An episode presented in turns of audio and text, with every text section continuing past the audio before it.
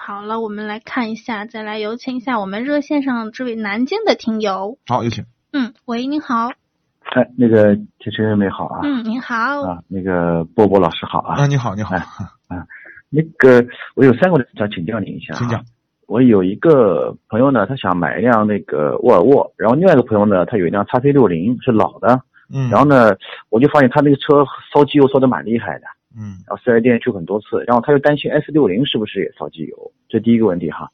呃，我想问题讲完哈。嗯第二个呢，就是说那个凯美瑞马上不出第八代了嘛，凯美瑞。嗯嗯嗯嗯想问一下那个二点五的那一款值不值得期待？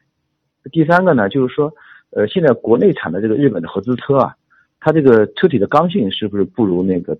德系车啊？这三个问题。嗯。呃，第一个问题啊，呃，我们确实收到了有关沃尔沃的部分投诉，有烧机油的情况嗯，啊，确实是这样，公里数不大就开始了。哦那么这个呢，跟它的制造的工艺呃是有关系的，质量管控是有关系的。嗯，沃尔沃的车呢，其实我们很很一直基本上就没怎么推荐过，嗯主要的两个原因，第一个就是这个车其实它有它的优点，就是底盘操控是挺好的，你能感觉到非常扎实，有那种心里头很安全的感觉。嗯啊，动力也不错。但是这个车呢，就是什么呢？二二手车的这个不是二手车，就是它的这个，嗯，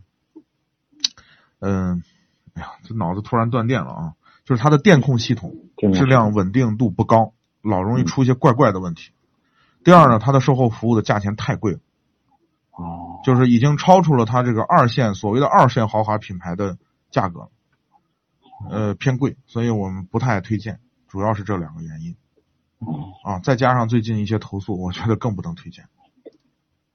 对他们说那个现在这个它那个烧机油挺严重的，我那个我那嗯朋友叉 C 六零，你说，你像德系车，普遍的德系车或者是一些其他的一些车，你说开到十万公里以后，机油消耗量开始增加，那道理可以理解你可以理解对嗯啊。但是你说你新车就开了没多久，几千公里就开始有点夸张啊，有点不太好，嗯，好吧？这是第一个情况。第二个情况，凯美瑞呢，我觉得可以期待，第八代，嗯对，可以期待，因为不断的更新迭代，这个嗯丰田呢也是一个呃质量口碑啊也是非常不错的一个品牌。嗯啊呃，从新设计的这个新车呢，从我们了解呢，从它的这个驾驶的这种感觉上来说，提升了不少，有本质的区别嗯啊，有本质的区别。之前呢就是相对比较均衡，现在目前呢越做越的越有点运动的感觉了嗯啊。这个如果喜欢开车的人，这个车是可以期待的。我看它是二点五的热效率蛮高的，而且八速的那个是手机。现在目前呢，截止目前呢，现在丰田掌握着世界上燃烧效率最高的发动机，都是技术在他们手里，所以丰田的发动机还是口碑很好的。我看它又是自吸的，又是八速的，而且那个它那个质量稳定也挺好的。是这车啊，完全可以期待啊，等一等嗯，好吧。嗯，这是第第三个呢，就是你的安所的所说的刚性安全性的问题啊，安全性的问因为题，老在高速上跑，我就想买辆日本车的话，这刚性嗯，会欠缺一点。安全性的问题是这样，其实呢，普就是绝大多数人的这种肢体感受给了大家不良的这种啊、嗯印象啊，不好的印象嗯，就是日系车呢这种，呃，好像钢板很薄啊，叮铃咣啷嗯响的这种声音，总是觉得好像不安全啊。嗯，但是我要告诉大家的是，最车辆最安全的部分呢，是就是安不安全是它的，就是这个从 A 柱到 C 柱中间的这个轿厢浆体的和对刚性，就是钢就是高强度钢的采用的量，以及它的设计的溃缩结构，嗯，就是当事故发生的那一瞬间，它前面有没有足够的一些设计。能够缓冲带来强大的冲击的力量，能够在足够的空间内把它溃缩、吸收完，然后呢，来保证轿厢里面人员的安全。嗯啊嗯呃，在这一点上呢，其实在这个 B 级车这个这个级别上，你不用担心它的安全性，因为凯美瑞是一个全球车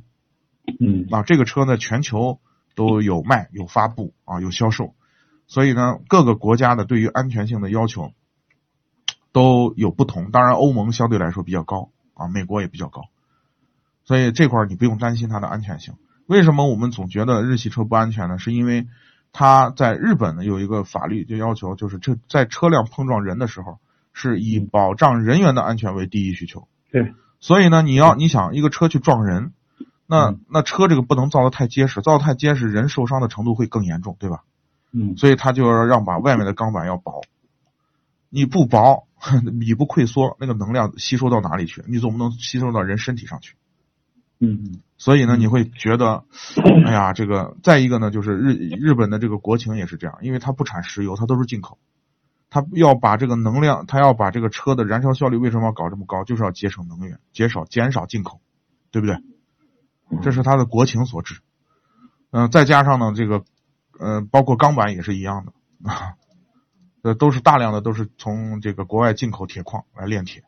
所以这嗯个这个减少资源的使用也是它的国情所逼的，是这么一个情况。嗯啊嗯嗯，